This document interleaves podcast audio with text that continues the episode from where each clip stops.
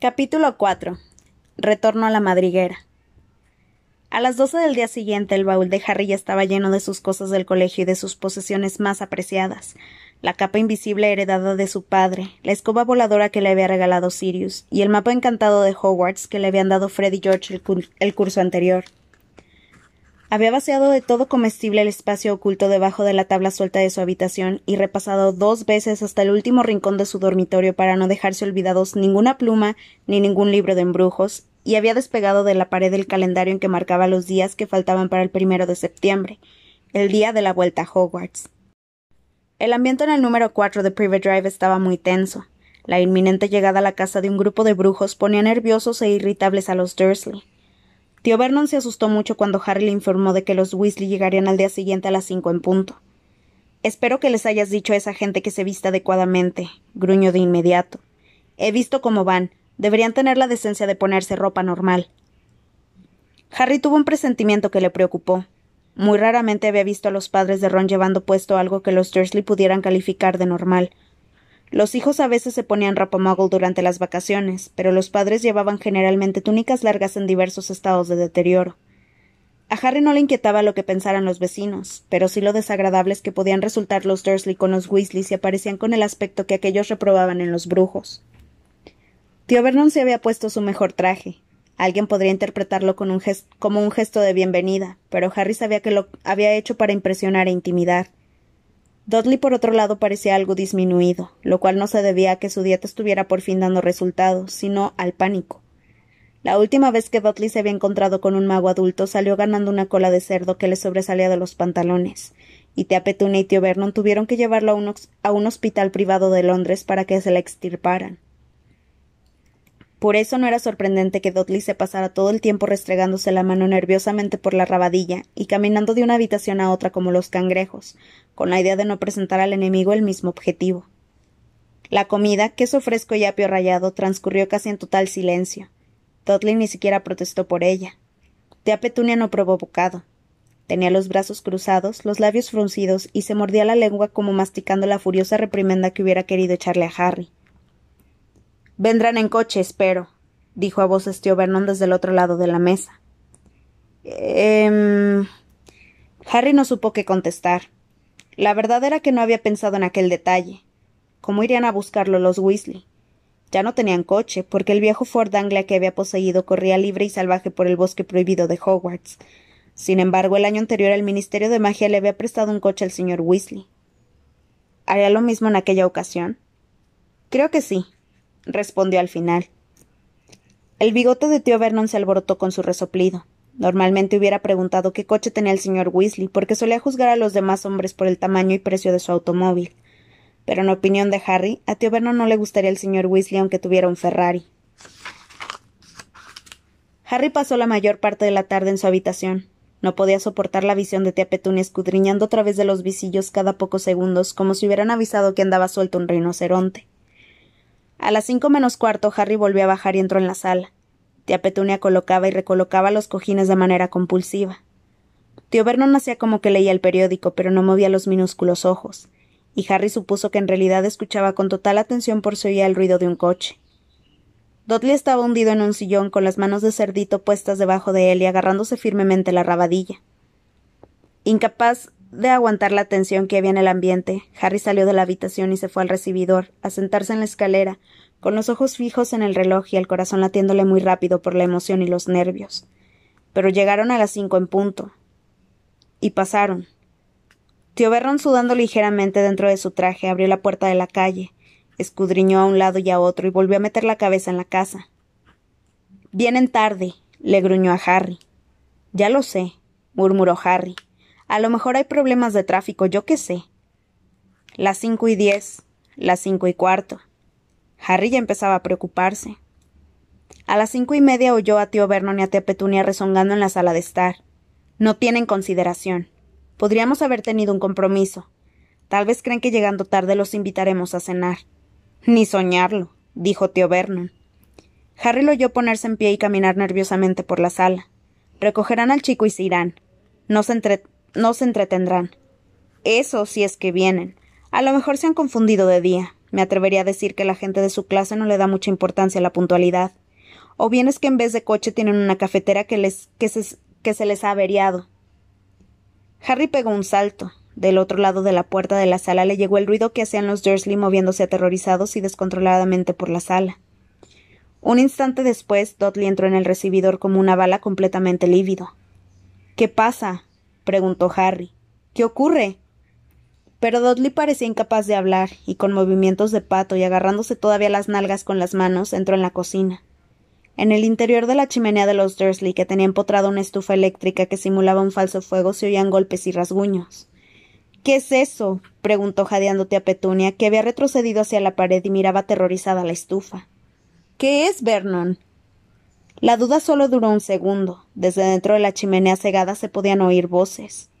¡Au! No, Fred, vuelve, vuelve. Ha habido algún error.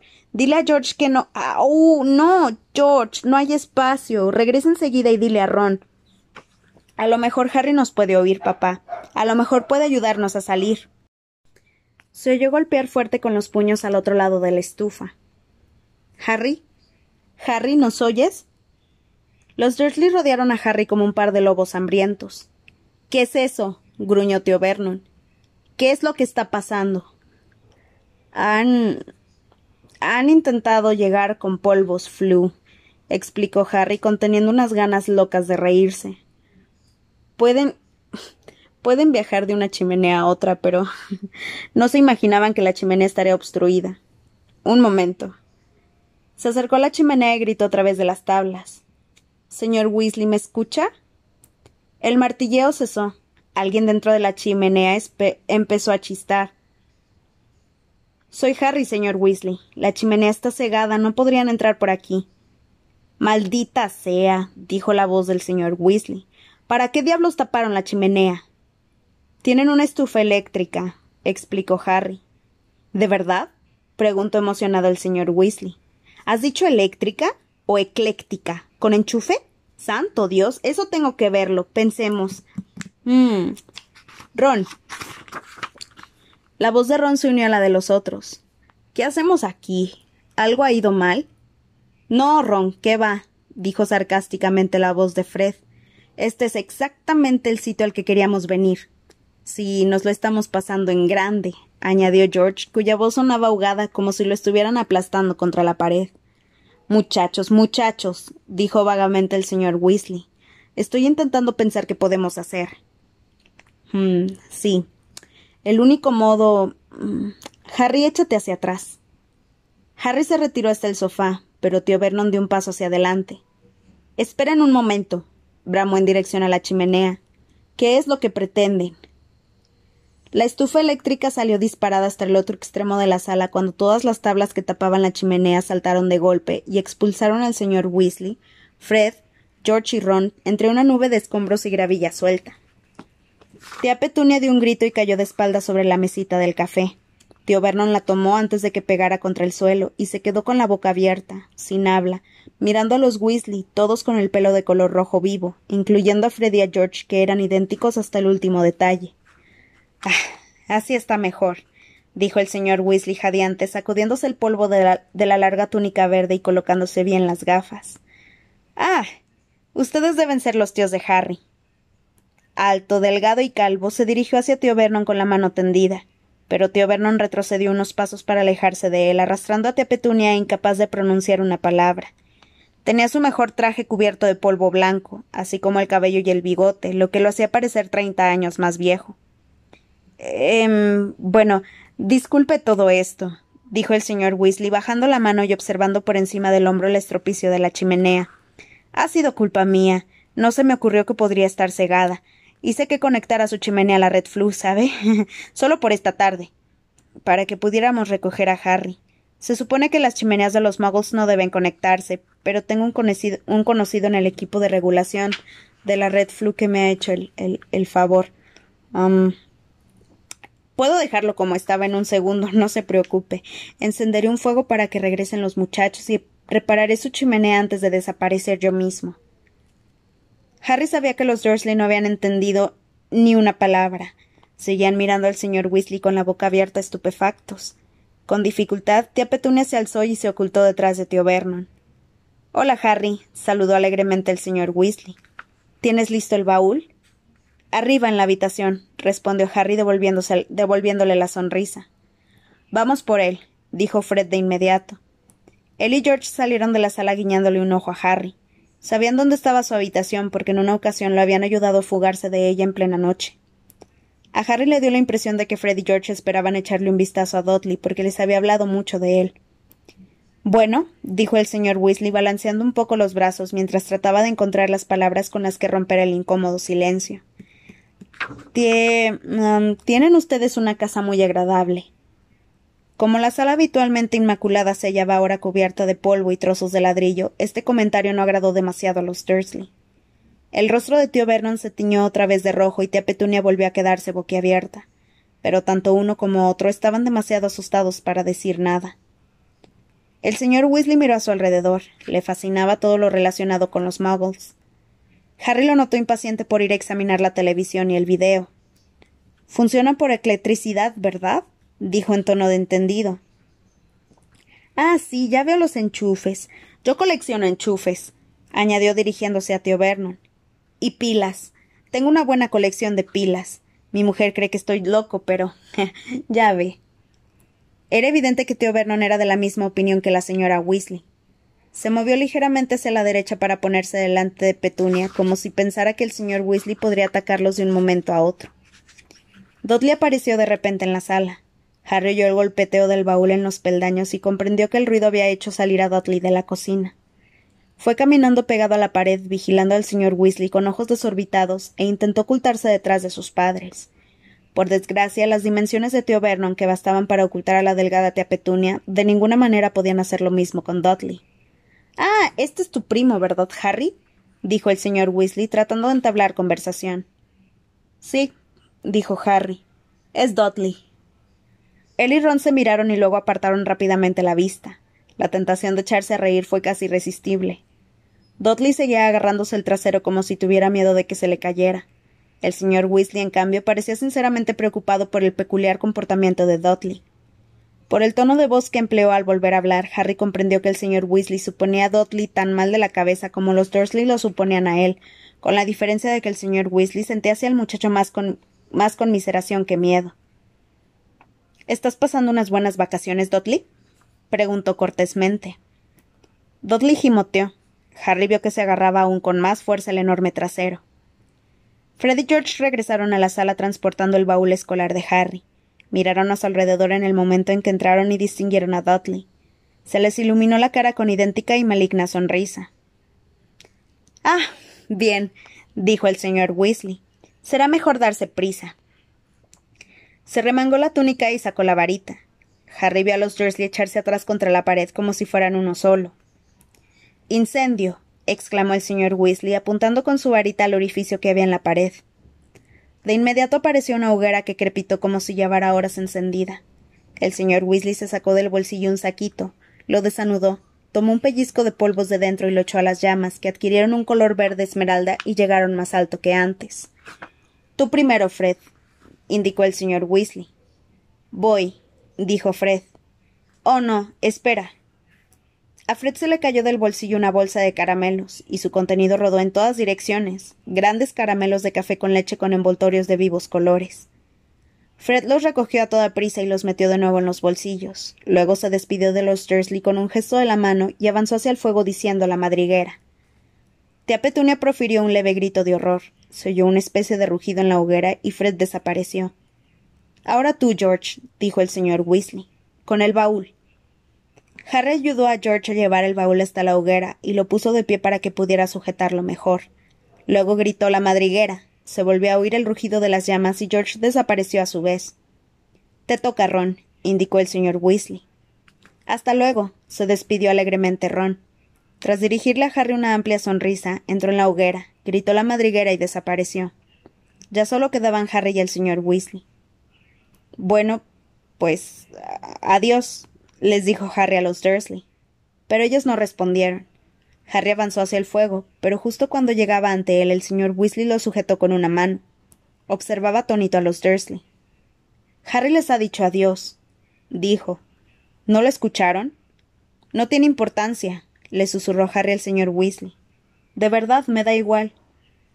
Pero el señor Weasley no le quitó la mano del hombro. No va a ver a su sobrino hasta el próximo verano, dijo indignado a tío Vernon. ¿No piensa despedirse de él? El rostro de tío Vernon expresó su ira. La idea de que un hombre que había, que había armado aquel estropicio en su sala de estar le enseñara modales era insoportable. Pero el señor Weasley seguía teniendo la varita en la mano, y tío Vernon clavó en ella sus diminutos ojos antes de contestar con tono de odio. Adiós. Hasta luego, respondió Harry, introduciendo un pie en la hoguera de color verde que resultaba de una agradable tibieza. Pero en aquel momento oyó detrás de él un horrible sonido como de arcadas, y a Tía Petunia que se ponía a gritar. Harry se dio la vuelta. Dudley ya no trataba de ocultarse detrás de sus padres, sino que estaba arrodillado junto a la mesita del café, resoplando y dando arcadas ante una cosa roja y delgada de treinta centímetros de largo que le salía de la boca. Tras un instante de perplejidad, Harry comprendió que aquella cosa era la lengua de Dudley, y vio que delante de él en el suelo había un envoltorio de colores brillantes. Tía Petunia se lanzó al suelo al lado de Dudley, agarró el extremo de su larga lengua e intentó arrancársela de la boca. Como es lógico, Dudley gritó y farfulló más que antes, intentando que ella desistiera. Tío Vernon daba voces y agitaba los brazos, y el señor Weasley no tuvo más remedio que gritar para hacerse oír. No se preocupen, puedo arreglarlo, chilló avanzándose a Dudley con la mano tendida. Pero tía Petunia gritó aún más y se arrojó sobre Dudley para servirle de escudo. No se pongan así, dijo el señor Weasley desesperado. Es un proceso muy simple. Era el caramelo. Mi hijo Fred es un bromista redomado, pero no es más que un encantamiento aumentador. O al menos eso creo. Déjenme, puedo deshacerlo. Pero lejos de tranquilizarse, los Dursley estaban cada vez más aterrorizados. Tía Petunia sollozaba como una histérica y tiraba de la lengua de Dudley dispuesta a arrancársela. Dudley parecía estar ahogándose bajo la doble presión de su madre y de su lengua, y tío Vernon, que había perdido completamente el control de sí mismo, tomó una figura de porcelana del aparador y se la tiró al señor Weasley con todas sus fuerzas. Este se agachó y la figura de porcelana fue a estrellarse contra la descompuesta chimenea. Vaya, exclamó el señor Weasley enfadado y blandiendo la varita. Yo solo intentaba ayudar. Aullando como un hipopótamo herido, tío Vernon agarró otra pieza de adorno. Vete, Harry, vete ya, gritó el señor Weasley apuntando con la varita a tío Vernon. Yo lo arreglaré. Harry no quería perderse la diversión, pero un segundo adorno le pasó rozando la, oreja izquierda y decidió que sería mejor dejar que el señor Weasley resolviera la situación. Entró en el fuego dando un paso sin dejar de mirar sobre el hombro mientras decía la madriguera. Lo último que alcanzó a ver en la sala de estar fue cómo el señor Weasley esquivaba con la varita el tercer adorno que le arrojaba tío Vernon, mientras tía Petunia chillaba y cubría con su cuerpo a Dudley, cuya lengua, como una serpiente pitón larga y delgada, se le salía de la boca. Un instante después Harry giraba muy rápido, y la sala de estar de los Dursley se perdió de vista entre el estrépito de llamas de color esmeralda.